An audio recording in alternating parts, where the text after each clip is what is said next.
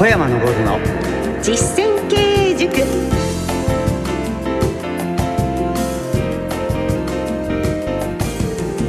ご機嫌いかがですか？小山昇の実践経営塾進行の小野恵子です。そしてこの番組の塾長をご紹介いたしましょう。小山昇さんです。よろしくお願いいたします。よろしくお願いします株式会社武蔵野代表取締役社長の小山昇さんはカリスマ社長として全国の経営者や企業向けに数多くの講演や執筆活動をなさっています。今週は会社の歴史をテーマにいたしまして3回シリーズでお送りする2回目となっております。小山さん先週は武蔵野の歴史前半部分でしょうか？伺ったんですがやっぱり会社の歴史を知るっていうことはとてもいいことですよね。メリットが大きいですよね。そうですね。知ることによってですね愛社精神が生まれるんですね、はい、これが一番でしたね、昔はですね全然みんな愛社精神なかったのは会社を自分の会社を知らなかった、えー、それからその先生をですね古参幹部にさしてるんですね、はい。愛する気持ちを養うっていうことですね。ぜひ皆さんもあのご自身の社歴をもう一度振り返っていただくそんな機会にしていただけたらなと思います。先週まではその武蔵野さんの2000年までの遠隔をご紹介したんですが今日はその2000年からの歴史ですね。ここからはさまざまな受賞歴などもありまして、えー、その、えー、賞のお話そして武蔵野さんの事業の内容などを中心にご紹介していきたいと思います。小山昇の実践経営塾。この番組は株式会社武蔵野の提供でお送りします。株式会社武蔵野は全国の中小企業が最短距離で業績を伸ばすお手伝いをいたします。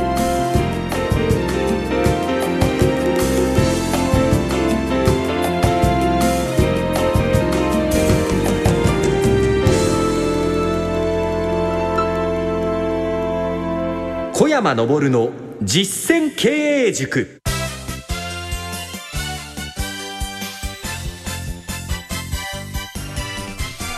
さて株式会社武蔵野代表取締役社長小山昇さんとお送りしております。この小山昇の実践経営塾。経営者をサポートするお話特に中小企業の経営者の皆様に役立てていただけるようなお話をお送りしております。今回はオープニングでもご紹介いたしました社歴を知るの2回目。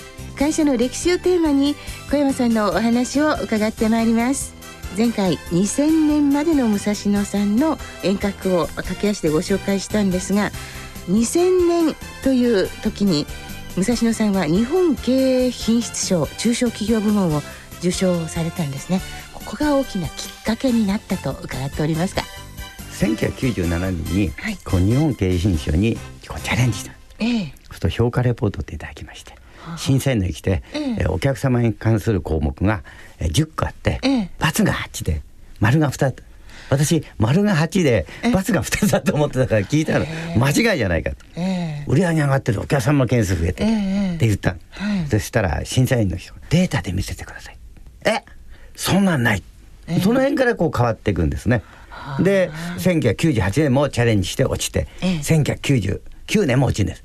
でこれはですね処理審査が通ると現地審査ということで、え、会社に来て見るんです、はい、3回目の時はですね入社したまだ3年目の社員ですね、大森という社員しかいなかったんですね、そこを対応することが。はい、でいろいろインタビューの中で最後に審査員の人が「社長は日頃何て言ってるんですか?」本当はねお客様って言わなきゃいけないのに、大森が「や社長はいつも売り上げって言ってますよ それで落っちゃった。そしてその後、えー、2000年度にはですね過去最低の点数で受賞するんですそうそうなんですよ。でもこの日本経営品質賞というのは、まあ、他には大手の電機メーカーとか、あとあの日本有数の自動車メーカー、も受賞してますし、あと、すごい一流のホテルも受賞されてそれアメリカで、ね、2回ね。すごい賞を取られたんですね。そうですね、間違って。いや、その時、ご感想を伺いたいんですが、どんな感じでした？まあ、決めるのは私じゃないからね。それと、はい、その時にですね、たまたま運が良かったっていうのもあるんです。これは。いやでも素晴らしいです。そこまでね一回でも諦めて投げ出さずに達成されたわけですもんね、はい、この素晴らしい賞。そして今度はその後2001年に経営サポート事業部というのを開始されたわけですよね。経営サポート事業部というのはどんな事業ですか、えー、受賞するとですねベンチマーキングを受けなければいけない。そういう仕組みがありましていろんな方がこう武蔵野見に来る、ええでその時ですねいろいろ聞かれるんですよ、はい、その時ひょっと思ったの。あこれビジネスになるんじゃないかな。と思ったんですね。で中小企業はその前にですね千葉泉ゴルフさんっていうのが受賞したんです。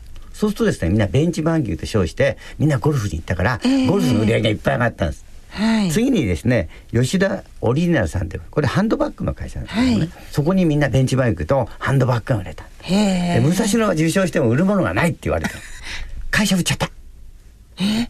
あということは武蔵野さんのビジネスモデルを他の会社に教えるということですね。そう事業部で。そうです。うわ素晴らしい。そこにもビジネスチャンスを、しかも2000年に受賞して2001年ですから、たった1年で。そう、たった1年で。それでですから現地見学会とかそういうの全部吉田お稲さんとかいろんな会社のやつを全部真似したの。なるほどもうそこから真似ということがスタートされてるんですね。本当にね実践されている感じなんですがそしてその2001年に情報化の促進に貢献したという情報化月間情報化促進貢献企業表彰企業部門の経済産業大臣表彰されたということですね。でこれ当時ですね、相手のですね、えー、先駆者としてじゃなくて、えー、それももちろんですね仕組みとかそういうことは最先端に、えー、おりましたし、えー、もう武蔵野はその時にですね社内がイントラネットの中にありましたから。でも一番こう評価されたのは全従業員が IT ツールを使えるということだったんです。設備じゃないんです、ね、設備は使えたんです。これが普通の会社と違うところですね。はい。ですからこう i モードが世の中に出た時にうち出て半年後に全従業員持ってて65歳の早く生まれたお姉さんも持ってましたうわそれで使いこなしてらっしゃるんですよね。いや使えない。あ 要するにメールを受けることができるでもそれはでもそうねね利用返信をボイスメールだったの。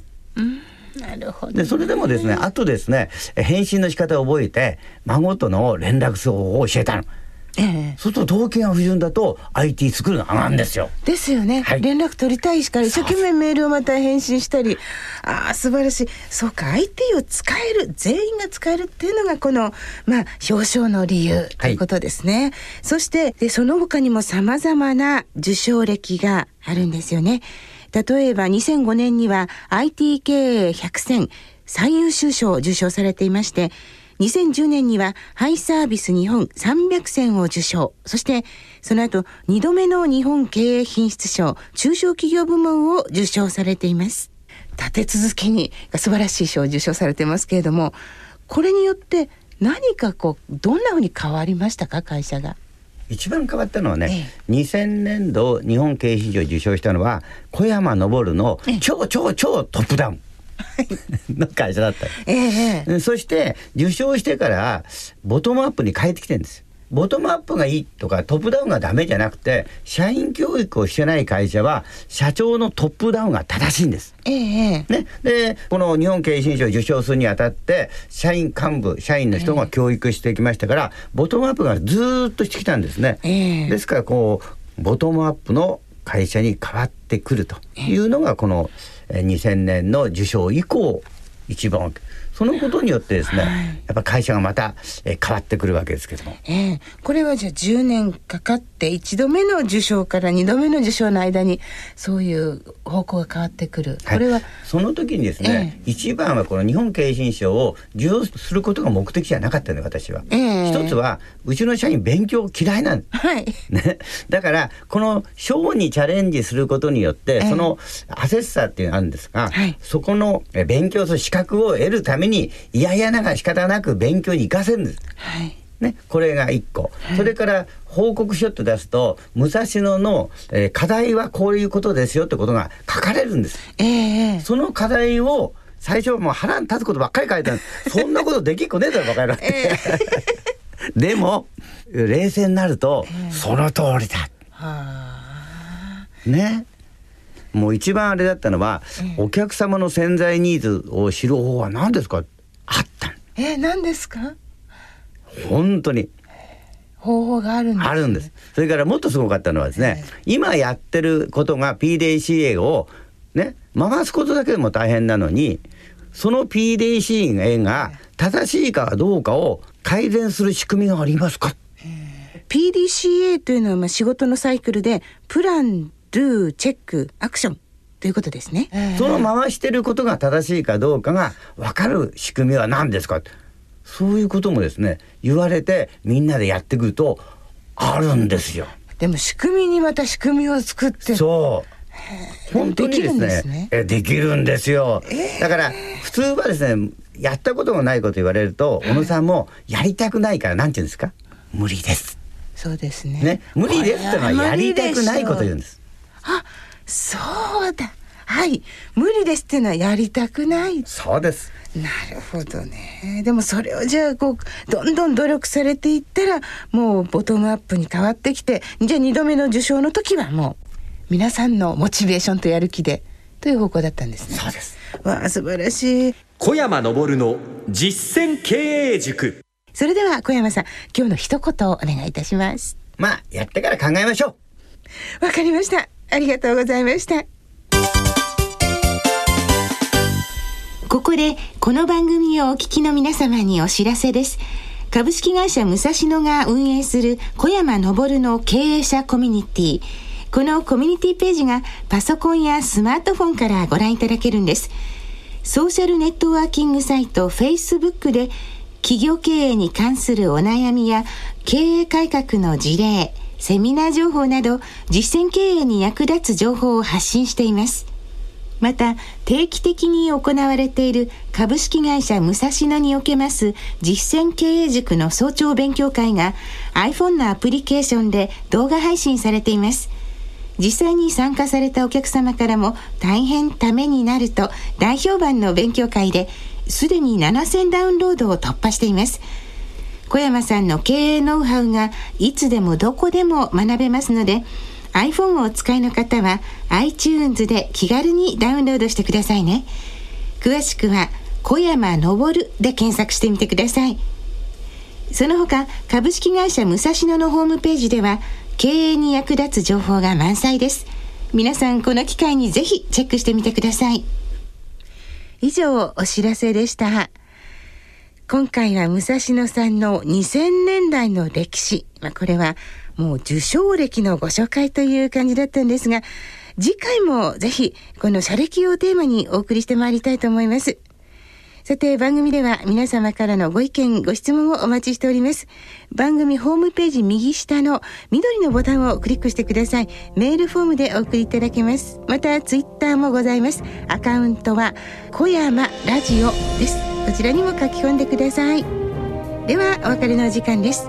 株式会社武蔵野代表取締役社長小山昇さんとお送りしてまいりました。小山さんありがとうございました。ありがとうございます。お相手は小野恵子でした。小山昇の実践経営塾。この番組は株式会社武蔵野の提供でお送りしました。